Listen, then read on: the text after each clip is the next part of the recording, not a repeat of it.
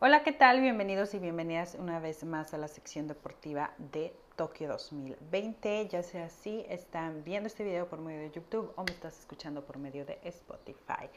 El día de hoy vamos a hablar sobre gimnasia artística. Vamos a hablar de, bueno, no una sorpresa porque ya nos lo esperábamos, el anuncio de retiro del All Around por parte de Simone Biles. Ha anunciado su retiro por medio de la Federación Estadounidense de Gimnasia.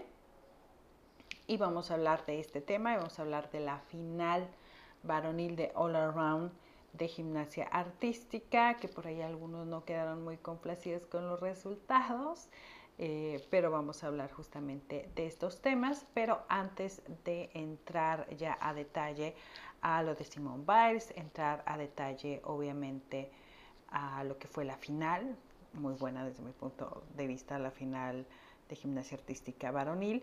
Vamos a repasar una vez más el medallero.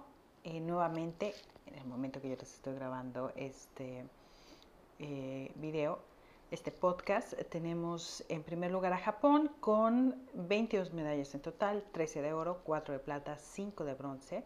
En segundo lugar se encuentra la República Popular de China con 27 medallas en total, 12 de oro, 6 de plata, 9 de bronce. En tercer lugar se encuentra Estados Unidos con 31 medallas en total, 11 de oro, 11 de plata y 9 de bronce.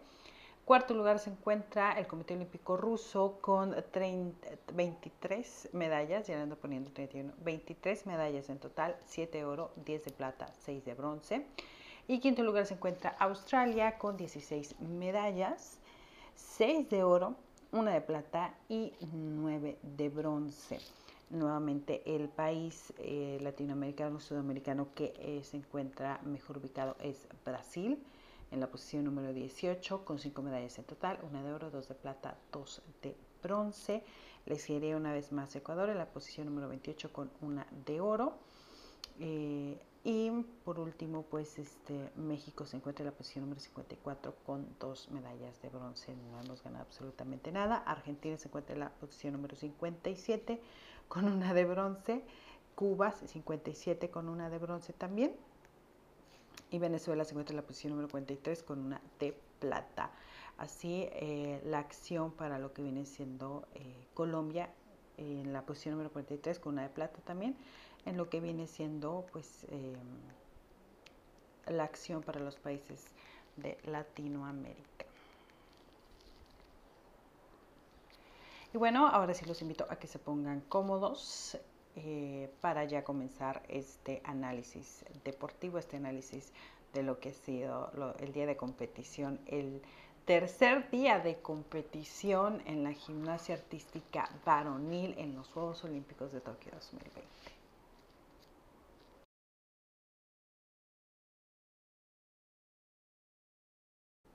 Y bueno, voy a comenzar con esta noticia que está dando vuelta al mundo. Creo que están haciendo mucho escándalo con esta noticia. Eh, pero la verdad es que era algo que se esperaba, ¿no? Después de, lo que vimos el primer día de competición con Simone Biles, quien ha anunciado su retiro del All Around. Recordemos que no estuvo fina en, en el primer día de competición, que fue cuando se jugaban las clasificaciones para final por equipo final all y final por aparatos, después de su retiro eh, en, la final por equipos, ya se avecinaba una noticia de este tipo y justamente eh, las primeras horas del miércoles 28 de julio, la USA Gymnastics informó que Biles se había retirado por un problema médico. Eh, se empezó a especular mucho que podía ser una lesión, pero Simone Biles dice que no es una lesión, sino que son problemas de salud mental. Ella comentaba que no solo son, que eh, no son solamente deportistas, que son personas al fin y al cabo y a veces hay que dar un paso atrás. Eh, la USA Gymnastics también dijo que van a estar evaluando a Biles eh, todos los días para saber si va a poder competir en las finales por aparato. Biles fue evaluado por un comité técnico de la USA Gymnastics, eh, quienes decidieron que lo mejor era que ya no participara en el All Around eh, a través de un comunicado que dice después de una evaluación médica completa, Simone Biles ha decidido retirarse de la final del all-around individual de los Juegos Olímpicos de Tokio 2020, esto para enfocarse en su salud mental. Eh, Simone continuará siendo evaluada día a día para determinar si puede competir la siguiente semana en las finales individuales. JD Carey, que tiene la, novela, tiene la novena calificación más alta, será quien tome el lugar de Piles en el all-around individual. Hay em, muchísimas, muchísimos comentarios acerca de esto. Eh, positivos, negativos. Yo creo que yo podría comparar un poquito eh, eh, este caso con Simone Biles, para los que me siguen de tiempo atrás y saben que hago cobertura de la temporada de patinaje artístico. Un poco la situación con Alina Seguitova. Alina Seguitova, recordemos que fue tanta la presión que había en sus hombros después de haber ganado los Juegos Olímpicos, eh, eh, el hecho de que mucha gente demeritara eh, ese oro y el hecho de decir eres campeona olímpica pero no eres campeona mundial, el fracaso de Milán 2018, lo que significó para ella y toda la temporada posolímpica fue realmente muy estresante para ella, a tal punto que después de que perdió su corona europea frente a Sofía Samadurova en los europeos del 2019, ella no quería ir a Saitama, le dijo a sus entrenadores, no quiero ir. Fueron sus entrenadores, específicamente Terito y que le dijeron que tenía que ir, que tenía que salir y demostrarle a los demás, sobre todo a, aquellos que decían que ella no merecía ese oro, que ella, ella se merecía ese oro y que era la mejor indudablemente en ese momento. Alina misma lo dijo, no quería competir, pero fue yo no pudo ver el, fuego, eh, la, garra de Alina Saguitova eh, en esos dos programas donde eh, demostró que no es que no tuviera talento, que no es que estuviera, haya sido un factor suerte lo sucedido en, en Pyeongchang, que simple y sencillamente era tanto el estrés,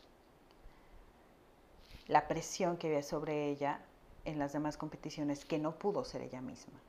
Y salió a esos mundiales, a patinar esos mundiales más relajada, con más fe en sí misma, y lo cumplió. No tenía deseos de continuar compitiendo, se lo comentó a sus entrenadores, sus entrenadores le dijeron, vamos, inténtalo, puedes seguir. Ella cedió a competir en la temporada 2019-2020 Después de quedar eh, sexta en la final del Grand Prix, de un mal resultado, toma la decisión de que ya no quiere competir en nacionales rusos y que quiere tomarse un tiempo. Claramente eh, ella da una declaración y dice eh, que estuvo haciendo, o sea, que siguió compitiendo porque la federación se lo pidió, porque sus entrenadores se lo pidieron, porque ella no quería defraudar a sus fans, no quería defraudar a su federación, a su país, a sus entrenadores pero ella ya no sentía la misma emoción ni los deseos de competir, se sentía demasiado presionada y ya no tenía realmente algo por qué competir. Y siento que algo parecido sucedió con Simone Biles. Me parece que Simone Biles realmente ya no tenía el fuego de la competición, ya no tenía el deseo de salir y competir, pero me parece que continuó por patrocinadores, porque también en su momento Alina Seguitova dice, continúas con patrocinadores porque el mismo patrocinador necesito que tu imagen se siga viendo porque no me sirves retirada. Eh, y muchas veces esa presión por tener un patrocinio tener obviamente un ingreso, sigues, te mantienes eh, en competencia. El hecho de que tu federación espera mucho de ti, el apoyo que da tu federación, eres la imagen, la federación dice, tú eres la imagen de, la Federación Estadounidense de Gimnasia Artística. Todo ese tipo de cosas pesan mucho y yo siento que a Simone Biles le terminó pesando todo esto, ser la imagen de muchísimas marcas, ser la imagen de la Federación eh, Estadounidense de Gimnasia Artística, ser la imagen, o así lo vendieron la imagen del equipo estadounidense para Tokio 2020 todo esto termina pesándole tanto a Simone Biles que creo que fue difícil para ella encontrar un no. Cuando tanta gente espera tanto de ti y pone todas sus esperanzas en ti, es difícil encontrar un no. Como fue difícil para Lina encontrar un no en un momento cuando ya no quería competir, creo que fue difícil para Simón Baez encontrar un no cuando ya no quería competir. Hay gente que dice, pero bueno, ¿por qué en Río de Janeiro, que también llegó con una gran esperanza, con la posibilidad de seis horas? Bueno, es que aquí ella traía el fuego de la competición, quería hacer historia. Pero llega un punto en que ya hiciste historia y dices tú, ¿para qué tanto estrés? ¿Para qué tanta presión si ya lo gané todo? No necesito esto, no necesito presionarme, no necesito exigirme demasiado, ya lo gané todo.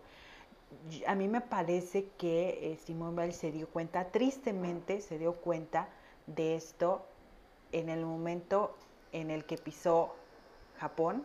En ese momento en el que pisó Tokio se dio cuenta de que cometió un error en, en, haber decidido ir a competir. Porque esto no es algo así que de repente surgió eh, de que no me siento a gusto, no. Estoy muy segura que ella ya traía la idea en su mente de que no sentía el fuego de la competición, no se sentía eh, animada a competir, a ir por esos seis oros que tanto vendieron y obviamente te presionan y, la gente dice es la gran esperanza estadounidense, es nuestra nueva estrella, es la nueva Michael Phelps. Obviamente que toda esa presión, yo me imagino que Simon dijo, lo necesito, o sea, ¿qué tal si fracaso? Y se van a olvidar de todo lo que hice en Río con este fracaso. Obviamente que eh, también daña su imagen esto, porque mm, lamentablemente ella no tomó la decisión antes de. Si hay algo que se le tendría que eh, juzgar a Simone Biles es que no tomó la decisión a tiempo. No, e, el hecho de que digan, es, es bueno que se haya retirado, sí es bueno por su salud mental, pero la decisión correcta que ella hubiese tomado es haberle dicho al Comité Olímpico Estadounidense, a la Federación Estadounidense, saben que no, no tengo ganas de competir, no quiero competir, no me siento bien, eh, no me siento segura de mí misma, no confío y no siento el, fuego de la competición, eh, así que sé que ustedes tienen mucha esperanza en mí, sé que ustedes me han puesto como la imagen del equipo estadounidense olímpico para Tokio 2020, pero yo no quiero esa responsabilidad, o sea, lo siento, pero no. Creo que ella, eh, como muchas veces nos llega a suceder, que decimos, bueno, sí me da miedo, pero voy a intentarlo, voy, voy a ir a, tomar esa responsabilidad, pero a veces nos damos cuenta que es una responsabilidad, pues, muy fuerte, muy difícil de manejar y, y no nos sentimos cómodos, no nos sentimos confiados, seguros. Eso sería lo único tal vez que se podría criticar de ella, que debía haber tomado la decisión antes, pero por lo demás creo que es comprensible, les digo. Es, comprensible. A veces, a veces las mismas federaciones meten mucha presión, ¿eh? O sea, y se puede ver, ustedes que me siguen de, tiempo atrás y que hemos hablado de muchísimos atletas en el patinaje artístico, la presión que meten. Hay muchísimos patinadores que, que no se retiran porque eres la imagen. En un dado momento, como les digo, la campeona olímpica en patinaje artístico femenil, Alina Sagitova, en Pyeongchang 2018, la Federación Rusa de Patinaje Artístico la estaba presionando para que continuara, hasta que ella dijo no. No porque no era feliz, no porque no estaba ella sintiéndose segura, confiada, en su patinaje. Y siento que es lo que le pasó a Simone Biles. Y desde mi punto de vista, lo mejor que podría hacer Simone Biles es ya retirarse. Obviamente va a haber muchas críticas porque no fue lo correcto, no fue lo correcto haber ido y al final no competir, eh, porque yo creo que ella sí, desde tiempo atrás, eh, no se sentía segura y no quería competir, pero la misma presión que ejercen medios, que ejerce la federación, que ejerce tu comité, incluso hasta los propios fans, pues te orillan a, decir sí cuando quieres decir no. Eh, pero lo importante aquí es que ella cuide su salud mental, lo importante sobre todo porque les digo, hay críticas y ella tiene que tratar de alejarse del internet, tiene que tratar de desaparecer, digámoslo así, y cuando ella se sienta cómoda dar una explicación, si quiere, porque yo siento que no hay necesidad de explicarte, ¿eh? o sea, la gente puede pensar lo que quiera. Si quiere dar una explicación, no siento que se la deba a nadie, absolutamente a nadie. Y eh, hay muchísima presión y no todos, eh, no todos lo saben manejar igual. Hay atletas que les gusta la presión, hay atletas que les gusta estar presionados, que que les gusta tomar esa responsabilidad, que les gusta ser los héroes, las estrellas de los Juegos Olímpicos, de su nación, de su federación. Pero no todas las mentes pensamos igual. Y no todos podemos actuar igual. Es una de las cosas que yo siempre les he dicho. O sea, tú no puedes obligar a alguien a pensar igual que tú. Tú no puedes obligar a alguien a, a ser igual que tú cada quien tiene una opinión propia, cada quien tiene una forma de ver, una mentalidad. Hay quienes son muy fuertes, hay quienes son más débiles, hay quienes les afecta más una crítica, hay quienes las críticas los hacen más fuertes. Entonces, esto es parte de lo que se debe eh, entender.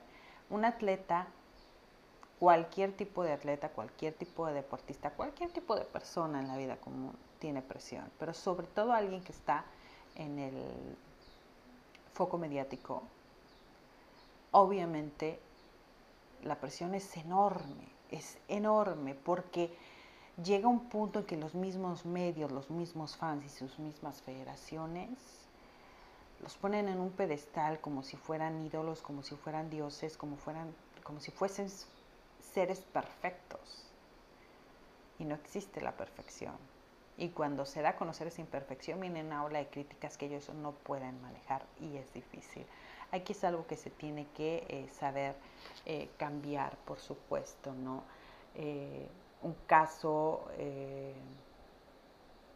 bastante antiguo ya de 41 años atrás, el de Elena Muquina.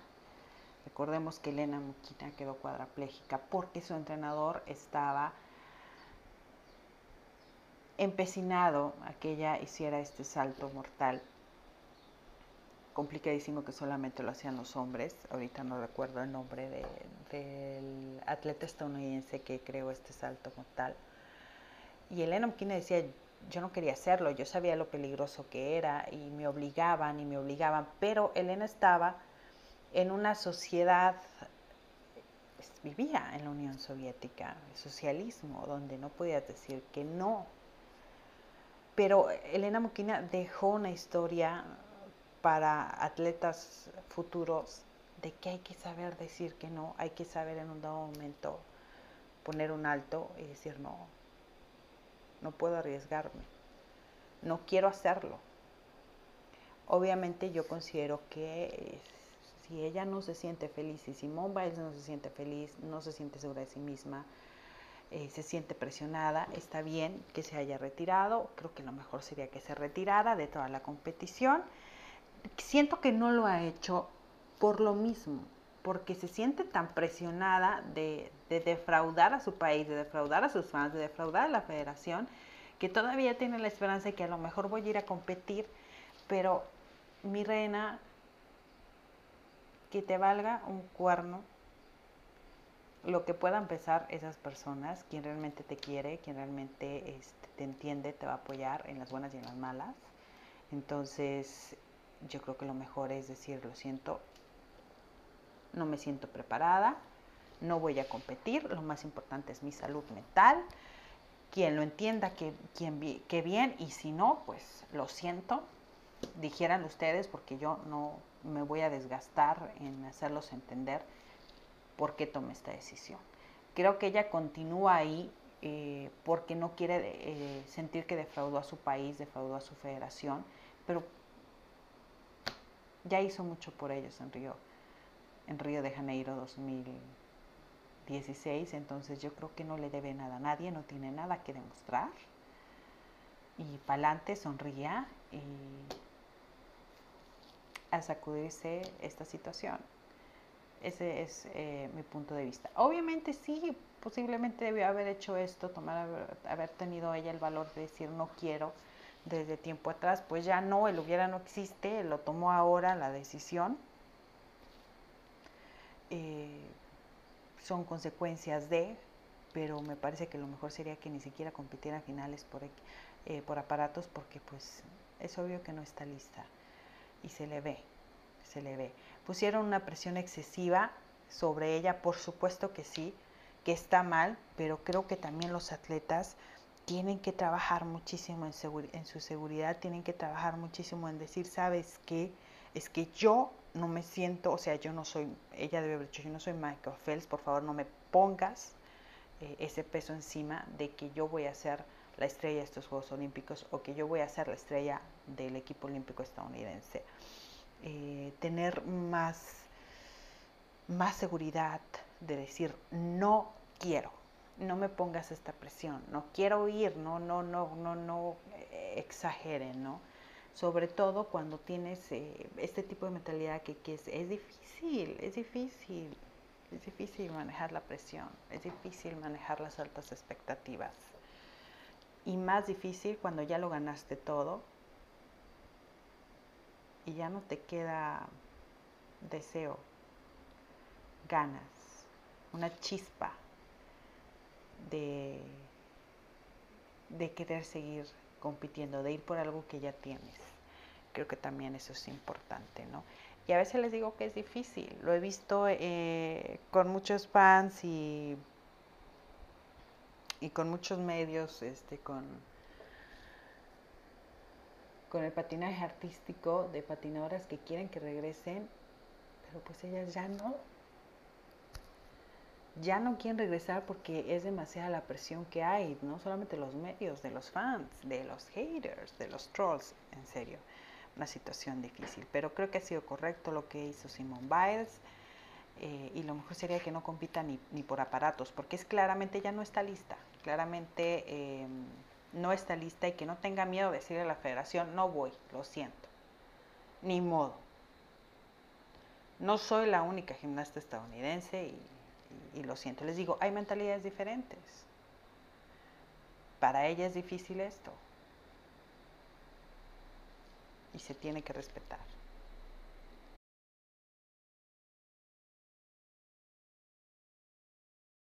Ahora sí vamos a hablar de la final de gimnasia artística varonil, donde Japón repite el oro conseguido en Río 2016. El jovencísimo Daiki Hashimoto se ha quedado con el oro con 88.465, seguido del chino Ruten Xiao con 88.065. El ruso Nikita Nagorny tercero con 88.031.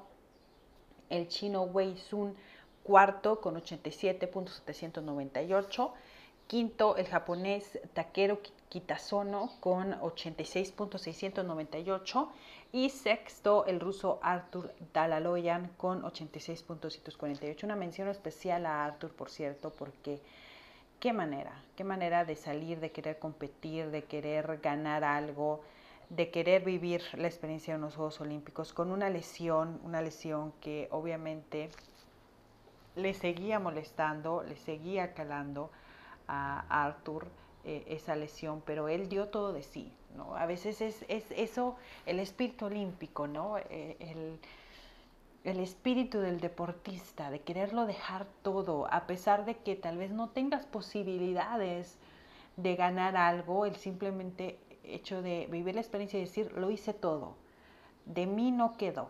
Y creo que eso es algo que hay que aplaudirle a Arthur, que no llegó en su mejor momento, que llegó lesionado, que tal vez otra historia hubiese sido si esto sí se hubiese celebrado en Tokio 2020, eh, perdón, en el año 2020, eh, sin una pandemia, sin una lesión detrás, posiblemente Arthur hubiera eh, tenido un mejor resultado, pero él hubiera, no existe, pero dio lo mejor de sí y una mención especial a este hombre, sinceramente. Ya hablando de los tres eh, medallistas, empezando con Hashimoto, que si me permiten, eh, no me gustan las comparaciones, sé que las comparaciones son buenas, pero sí tengo que decir que yo me quedo con, mejor con la, actuación de, de su compatriota hace cinco años con Uchimura en, en Río. La verdad es que fue más suprema, más suprema realmente lo que hizo Uchimura en, en Río, pero no le quito mérito a Daiki, creo que Daiki hizo exactamente.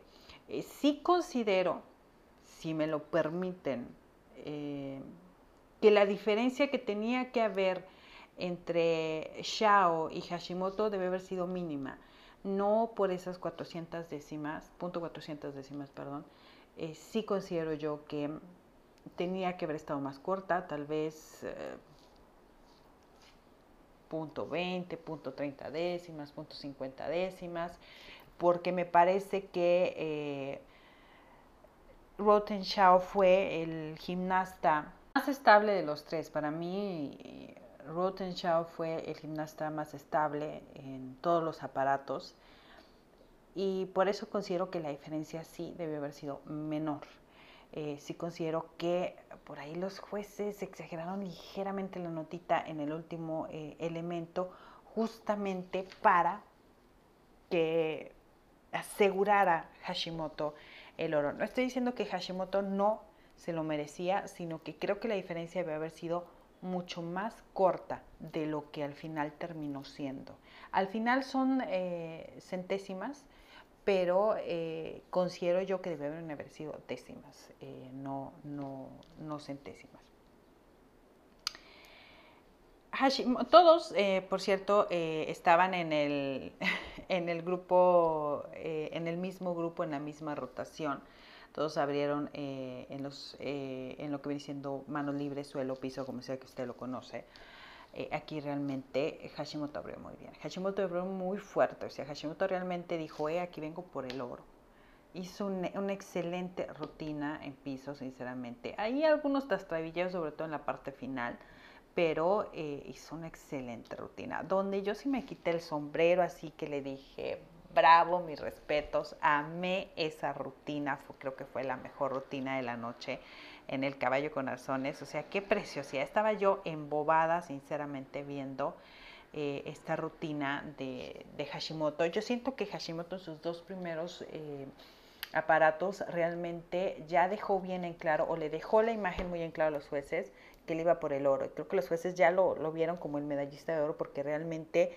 Eh, impresionó muchísimo en, esos dos aparatos, impresionó muchísimo. Lamentablemente eh, no es su fuerte lo que viene siendo los aros, eh, los, anillos, perdón. No fue, eh, no es el fuerte de, Hashimoto, no tuvo una buena calificación, ahí perdió bastantes puntos, pero se recuperó en, en el salto se recuperó en los siguientes tres aparatos, que fue salto, que fueron barras y que fue eh, la barra fija. Eh, ahí fue donde eh, él recuperó el, el, paso. Pero sí, donde yo siento que impresionó, donde yo realmente me quedé viendo con él fue en su rutina de, de caballo con arzones realmente increíble. O sea, maravilloso. Si su rutina de anillos no fue la mejor, sí te quedó a deber, me pareció por momentos sencilla. Hubo por ahí también eh, algunos trastabillos en sus movimientos. La vertical no era la, indicada, se pasaba, titubeaba.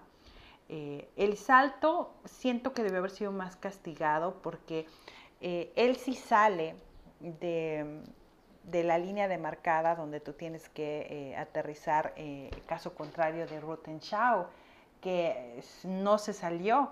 Si bien tuvo ahí ese pasito extra, no se sale, pero terminaron teniendo la misma calificación. Sí siento yo que por ahí unos 14,600, 14,500 hubiese sido más justo para eh, Daiki Hashimoto.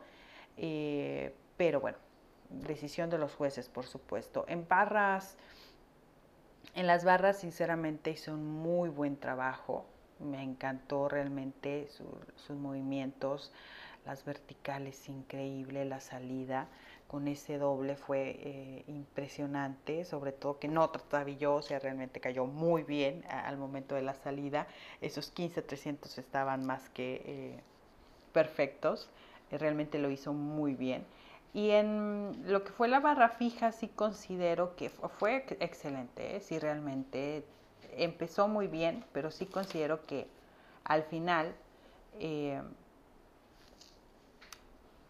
al final sus últimos elementos estuvieron descuidados, sus últimos elementos estaban un poquito pasaditos.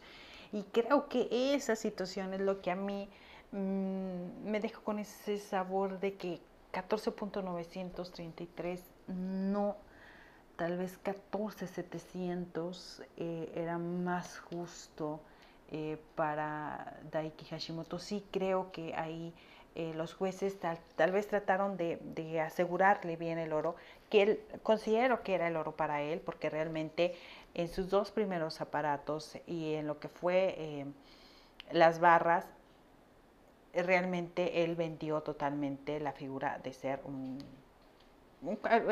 el, futuro campeón olímpico, el nuevo campeón olímpico. Creo que lo vendió Daiki, Daiki Hashimoto, pero sí considero que la diferencia debe ser mínima con eh, Rottenshaw. Rottenshaw que abrió también con una muy buena rutina en manos libres en piso, me encantó muchísimo. Sobre, todo saben que lo que me gusta o lo que admiro muchísimo de Rottenshaw es que parece que este hombre gira sin esfuerzo, que este hombre no... No sé si lo ven que ni siquiera corre. Él está tanto en el suelo como cuando se prepara para su salto realmente es que eh, cuando salta, cuando gira realmente parece que lo hace sin mucho esfuerzo.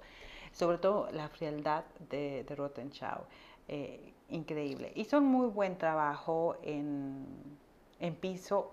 Yo no vi su rutina en Caballo con Razones porque no la pasaron, o al menos en la transmisión que yo vi, jamás pasaron a a Rottenschau. A quien sí pasaron fue a Wei, Wei Sun, pero a Rottenschau no, así que no puedo analizar mucho. Sé que obtuvo 14,700 también, no sé si fue justo o fue injusto, pero eh, esa rutina no la vi. Eh, en lo que fue los anillos, fue una buena rutina, me parece que fue eh, bastante buena, pero vuelvo a lo mismo, he visto mejores rutinas de anillos y creo que a mí aquí realmente todos me dejaron a deber, todos me dejaron a deber. No son especialistas, obviamente, y justamente la gran mayoría de los gimnastas all around no son especialistas en ese aparato. La gran mayoría no lo son. Eh, cuando uno ve a un especialista lo disfrutas muchísimo, el especialista, ¿no? El, que va por la medalla justamente por el aparato. Pero la mayoría de los gimnastas eh, eh, de all around, los anillos no son su fuerte. Y hizo, una, hizo por supuesto una mejor rutina que mm, Daiki Hashimoto. Me gustó bastante los giros, pero sí siento igual se pasaba en la vertical, algunos titubeos en, en los giros. Eh, pero creo que hizo un, trabajo decente Rottenschau. En el salto, les digo, tuvo el mismo errorcito. En el salto a mí me da mucha risa que... uno ve, por ejemplo, Nikita Nagorny, que fue el primero, iba así como tipo Usain Bolt, ¿no? Corre, corre, corre, corre, y vas. Y después ves a eh, Daiki Hashimoto también, corre, corre, corre, pues, el salto. Y Rottenschau así como que como si esto fuera, no sé, estoy caminando en la playa o algo así, muy, muy relajado, excelente salto, la salida tuvo ese ligero error, pero a mi punto de vista, eh, sí está bien la calificación, pero les digo, en, el caso de Hashimoto sí debe haber sido por lo menos 14.600, 14.500, porque sí siento que ah, sí se salió, sí se salió del área de aterrizaje Daiki Hashimoto, Rottenschau no, Rottenschau, obviamente su aterrizaje no fue bueno, pero... Mm, en fin, cuestiones de ser local, ¿no? En las barras, me encantó muchísimo la rutina de Rottenschau en las barras. La disfruté muchísimo. Aquí yo sí siento que uno vio a Hashimoto, después viste a Rottenschau y luego a Nagorny y no sabías ni a cuál. La verdad es que una belleza los tres en barras, una belleza sinceramente. A mí me encantaron los tres en barras. Eh, no podía inclinarme por uno porque la verdad es que igual la salida fue increíble para los dos. Las, las verticales me gustaron muchísimo, sostuvieron, sostuvieron muy bien las verticales y los giros increíbles. Y al final en, en barra yo sí siento que le quedaron a deber ahí poquitito a Rotten Chow. Yo sí siento que, les digo, vuelvo a lo mismo, debió haber sido más cerrado ese resultado. Yo sí me parece que 14.066, mm, no, tal vez 14.150, 14.200 hubiese sido más, más justo. Yo siento que realmente el oro y la plata debió haberse definido por la mínima, por la mínima, no por lo que terminamos viendo, por la mínima, sinceramente. Este creo que es digno medallista de plata, pero sí siento que por la mínima. Y Nikita Nagorny, ¿qué pasó con Nikita Nagorny? Era el gran favorito, venía de ser el campeón mundial en All Around en 2019. ¿Saben qué siento que pasó con Nagorny? Exceso de confianza. De, de estos tres, el que tenía exceso de confianza era Nagorny. Al final Hashimoto en su último aparato ya sabía que lo había ganado, pero, o sea, Hashimoto eh, sabía que el, la pelea con el oro estaba con Rotten Shaw y sabía que tenía que hacerlo bien y hubo momentos de tensión en los que se volvió a concentrar y dijo, no puedo cometer un error, pero no lo vi confiado hasta el, hasta el último aparato y cuando básicamente eh, aterrizó. Eh, después del aterrizaje fue cuando me di cuenta de, que él ya sabía que tenía el oro en sus manos, ¿no? Pero con Nikita Nagorny sí lo sentí como que... No sé si se relajó el hecho de haber ganado el oro por equipos, no sé si por el hecho de ser campeón, el, el campeón mundial actual en All Around, este, también lo relajó. No sé realmente qué pasó con Nikita, pero Nikita definitivamente no dio lo que se esperaba de él, no rindió lo que se esperaba. Entonces, en ese aspecto sí, sí decepciona Nikita. Nikita abrió en suelo, en manos libres y tuvo por ahí algunos errores. Uno de ellos este, termina saliendo del cuadro, una penalización por eso. Tuvo algunos descuidos en, en sus giros. Eh, estuvo descuidado realmente, en un elemento en el que pudo haber sacado 14.700, 14.800, pues sí termina eh, con una nota de 14.433, incluso que déjenme decirle que los jueces por ahí no, no lo castigaron tanto. ¿eh? Este, pesa también ser campeón olímpico por equipos. Eh, en el caballo con razones, em, yo sentí su rutina muy sencilla, la sentí muy sencilla pero también sentí que cometió varios eh, errores, pero incluso cuando él termina, termina muy seguro en el elemento, entonces digo yo, como que no, no estaba dando ese extra, no, estaba, no, no se le veía realmente a Nikita con la mentalidad de voy a ganar este oro o con lo voy a dar por todo. Sí, eh, eh, en la mirada de Daiki Hashimoto y de Roten Shao se podía ver realmente el deseo que tenían los dos por ganar el oro, pero Nikita no. Nikita realmente parecía que ya sentía que tenía el oro. La actitud de Nikita no era realmente de estar peleando, de, de estar metiendo presión Nikita cuando quiso meter presión ya era demasiado tarde, ya había perdido bastante puntos frente a Roten y, Daiki. O sea, ya realmente reaccionó muy tarde Nikita Nagorny. Muy tarde. En los anillos fue el mejor de los tres. Hizo un muy buen trabajo. Les digo, no son especialistas, no me puedo clavar demasiado en eso. Hizo un muy buen trabajo, igual que Arthur Dalaloyan, los dos hicieron exactamente la misma calificación. Eh, pero aún así, todavía en ese punto lo sentía demasiado confiado. Realmente lo sentía muy confiado. Creo que fue ahí cuando, eh, después de ver que Daiki Hashimoto tuvo un, mal desempeño, como que se sintió muy seguro, porque va a salto, que es un excelente salto, por cierto, muy buen salto, 14.900. Cuando él baja de hacer su salto, o sea, se le ve una sonrisita de lo hice bien, así que voy por buen camino. Pero ¿cómo puedes estar seguro cuando te faltan dos elementos más? O sea, yo sinceramente sí sentí que este hombre, donde se le fue sinceramente el oro, fue en caballo con razones. Si él hubiera hecho un, mejor elemento en caballo con razones, incluso hubiera hecho un mejor piso, el oro era de él. En sus dos primeros elementos abrió muy relajado y cometió errores y ahí se le fue el oro a, Nikita. Estuvo increciendo, estuvo mejorando en los siguientes elementos, pero no fue suficiente. Tuvo una buena actuación en las barras, me encantó, de los cuatro fue el que tuvo la mejor calificación, muy bonita, muy elegante. Eh, pero al final en la barra fija, donde tal vez pudo eh, lograr la medalla de plata, porque ya la medalla de oro se veía realmente difícil, cometió muchos errores. Cuando eh, eh, le dan la calificación, ves a Belayavsky, por cierto, bello, divino, pesos para Belayavsky. ya saben, crush, el crush mío. Eh, David Belayavsky, que estuvo apoyando muchísimo, por cierto, tanto a Arthur como a, Nikita, después de todo es el capitán del equipo ruso ve que queda en segundo lugar y se agarra la cabeza y dice, no puede ser esto posible, ¿cómo es posible? Yo casi que volteaba y le decía, mi amor, estás divino, estás guapísimo, pero, o sea, ubícate.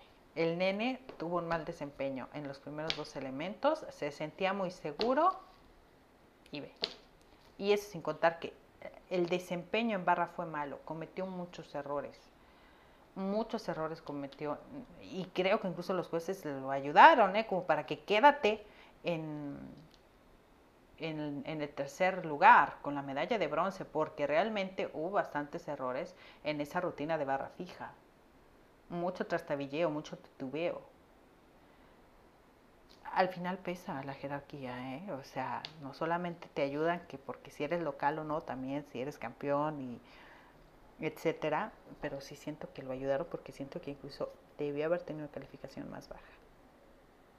Pero si le hubiesen bajado la calificación, muy seguramente Sun Wei se hubiera quedado con, con el bronce. Y decidieron que fuera Nikita Nagorny. No digo que no se lo merezca, no, creo que se merecía el bronce, pero eh, tal vez la diferencia entre Nagorny y Sun Wei debe haber sido también más pequeña, ¿no? Pero lo que yo vi con Nikita Nagorny fue alguien que eh, llegó confiado, no sé si el hecho de haber ganado eh, el oro por equipos, el ser el actual eh, campeón mundial en All Around, pero llegó confiado y cometió errores en sus dos primeros elementos y ahí se le fue el oro como yo les digo, Hashimoto en sus dos primeros elementos, en sus dos primeros aparatos, perdón, elementos, en sus dos primeros aparatos,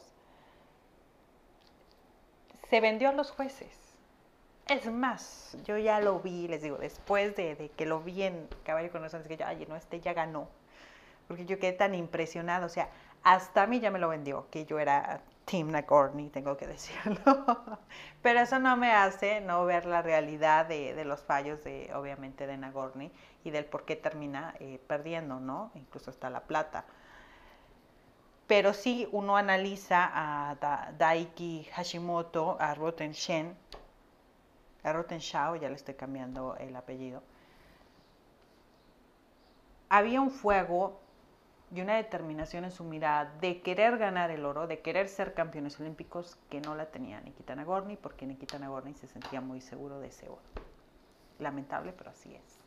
Lamentable, pero así es. Por cierto, ¿en dónde vamos a ver a estos maravillosos? Eh, porque todavía no, no, se termina, obviamente, eh, la gimnasia artística, va a continuar la gimnasia eh, artística.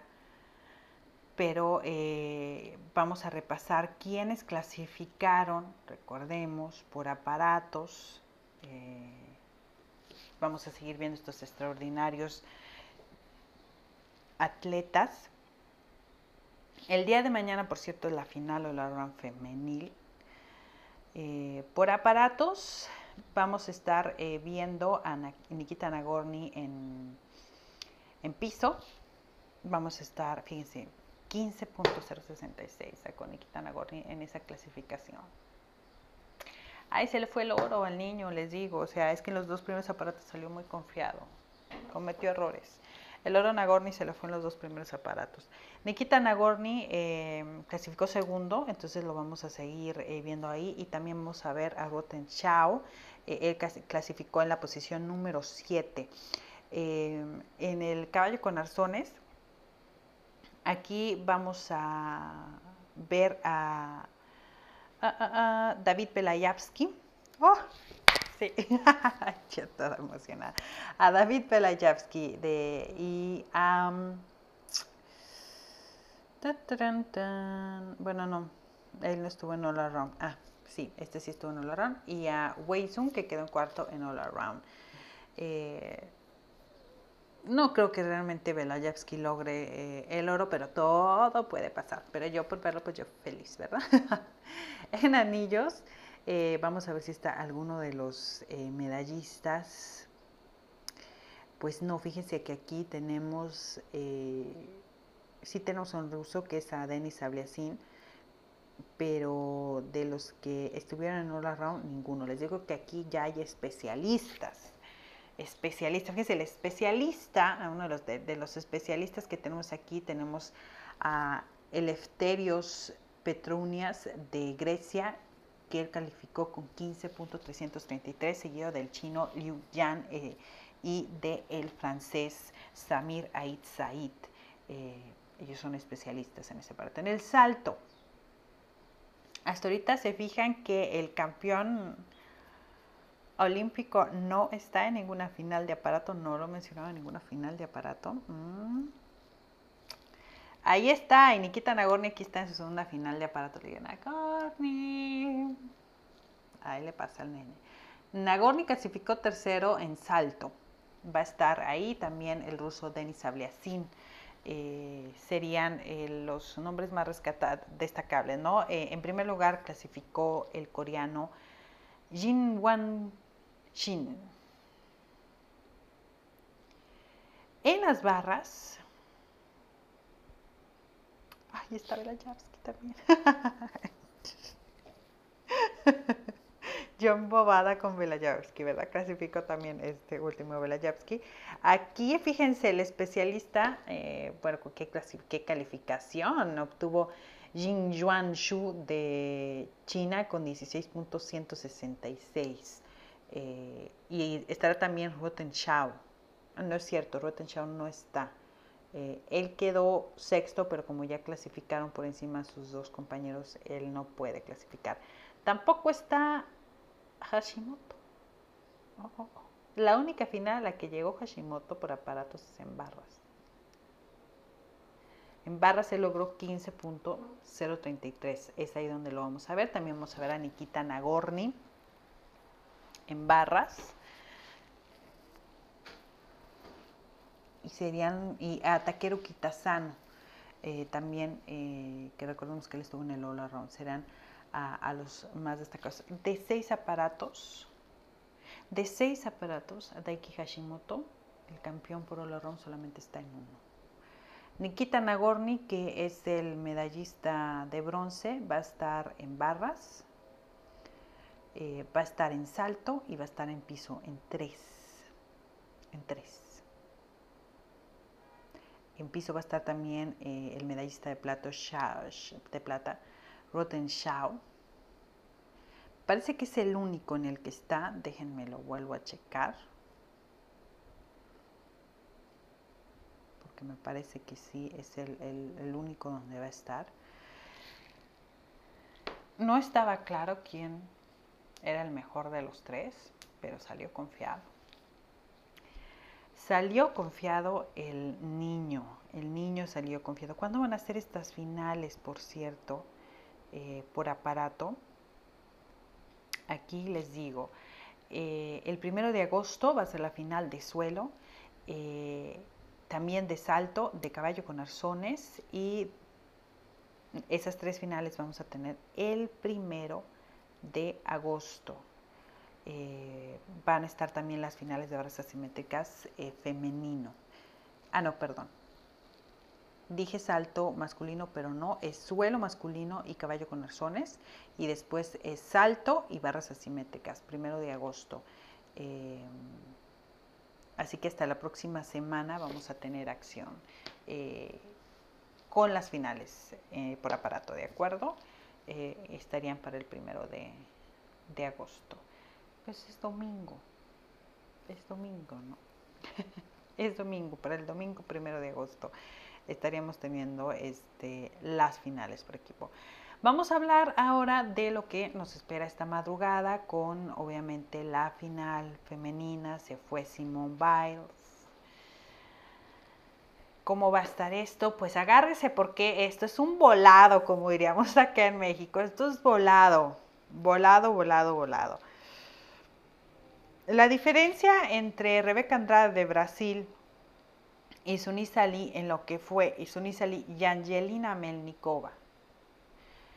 Rebeca Andrade obtuvo 57.399, o sea, le está sacando .233 a Sunisa Lee de los Estados Unidos y le está sacando .237, no, 37 no, 67 a Angelina Melnikova.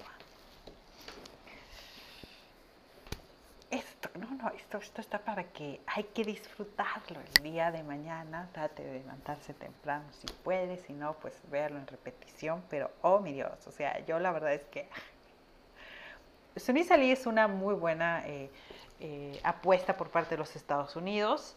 Eh, creo que respondió muy bien a la presión después de que Simone Biles se retiró por equipos pero quién sabe cómo pueda, porque, o sea, vamos a ser sinceros, Simón Biles se quita una presión, pero esa presión que Simón Biles se quita viene a dar a otro atleta, y en este caso esa presión está en, en Sunisali.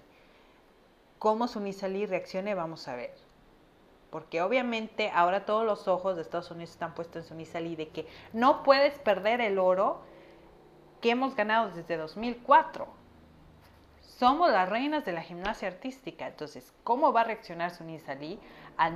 no llegaba como favorita a ganar el All Around y ahora tener que defender eh, esa medalla, estamos hablando 2004, 2008, 2012, 2016, o sea, sería el quinto oro seguido para Estados Unidos y el perderlo obviamente es una, es una presión muy, muy fuerte. O sea, les digo, Simón Biles se la quita, pero le recae a otra atleta. En este caso le está eh, recayendo a, a Sunisa Lee. Vamos a ver cómo ella puede responder si no es demasiada la presión, ¿no?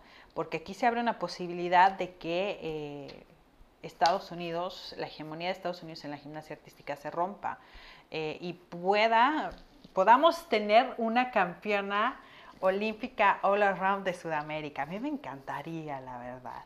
Este, pero puede ser que, Dios mío, también después de tantos años después, Rusia rompa la maldición, ¿no? Y una Angelina Melnikova o incluso una Vladislav Brasova se coronen campeonas olímpicas por all around. Ahora sí que esto es un volado, es un volado muy, muy, muy interesante entre estas cuatro. Vamos a ver quién de estas cuatro puede dominar la presión quién de estas cuatro es la más fría y hace lo mejor. Pero de que mañana va a estar súper, súper interesante la final, eso se los aseguro. O sea, yo creo que mejor no se pudo haber puesto. Y nada más pido a los de Claro Sport, por favor, porque es donde yo lo estoy viendo, no sé dónde ustedes están viendo esto. Ya no mencionen a Simone Biles, ¿de acuerdo? Incluso antes de que Simone Biles no eh, se retirara, estaba este hombre, el, narrador, y Simón Biles. Y Simón Biles viene en el grupo número 3, rotación número 3 o número 4, no me acuerdo.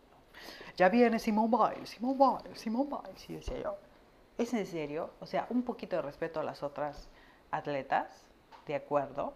O sea, sí es grandiosa, es maravillosa, es sin lugar a duda de las mejores, pero no todo el mundo es fan de Simone Biles, no todo el mundo quiere estar escuchando de Simone Biles, quiere que hable de las atletas que tienes ahí.